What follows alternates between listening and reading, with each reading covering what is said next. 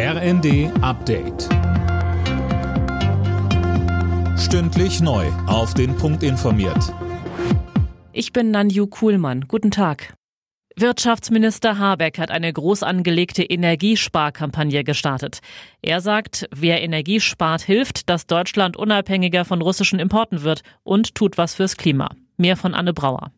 Habeck verweist auch auf die hohen Energiepreise, die Verbraucher und Unternehmen belasten. Der Grüne warnt vor einem ganz schwierigen Herbst, wenn die Heizkostenabrechnungen kommen und er betont, dass auch viele Kleinigkeiten wie ein neuer Duschkopf oder die Umrüstung auf LED in Summe wirklich was bringen.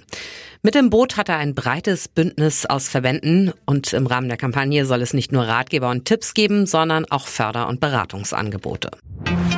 Der Bundesrat hat den Weg für das 100 Milliarden Euro Sondervermögen für die Bundeswehr freigemacht.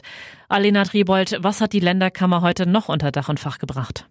Zum Beispiel die 12 Euro Mindestlohnerhöhung ab Oktober. Auch die Rentenerhöhung, die schon zum nächsten Monat kommt, ist durch.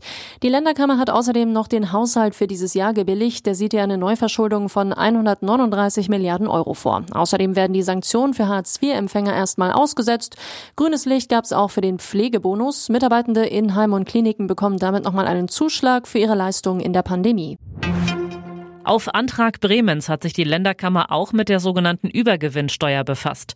Unternehmen, die ohne eigene Leistung von Krisen profitieren, sollen damit höhere Steuern zahlen. Ob das Ganze kommt, ist fraglich. Finanzminister Lindner ist strikt dagegen. Auch einige Länder lehnen den Vorschlag ab. Der Tankstelleninteressenverband wirft der Mineralölwirtschaft vor, den Tankrabatt durch Preiserhöhungen schon längst zu Geld gemacht zu haben. Und es werde weiter erhöht. Im August könnte der Literpreis bei 2,30 Euro bis 2,60 Euro liegen, sagte ein Verbandssprecher der Stuttgarter Zeitung. Alle Nachrichten auf rnd.de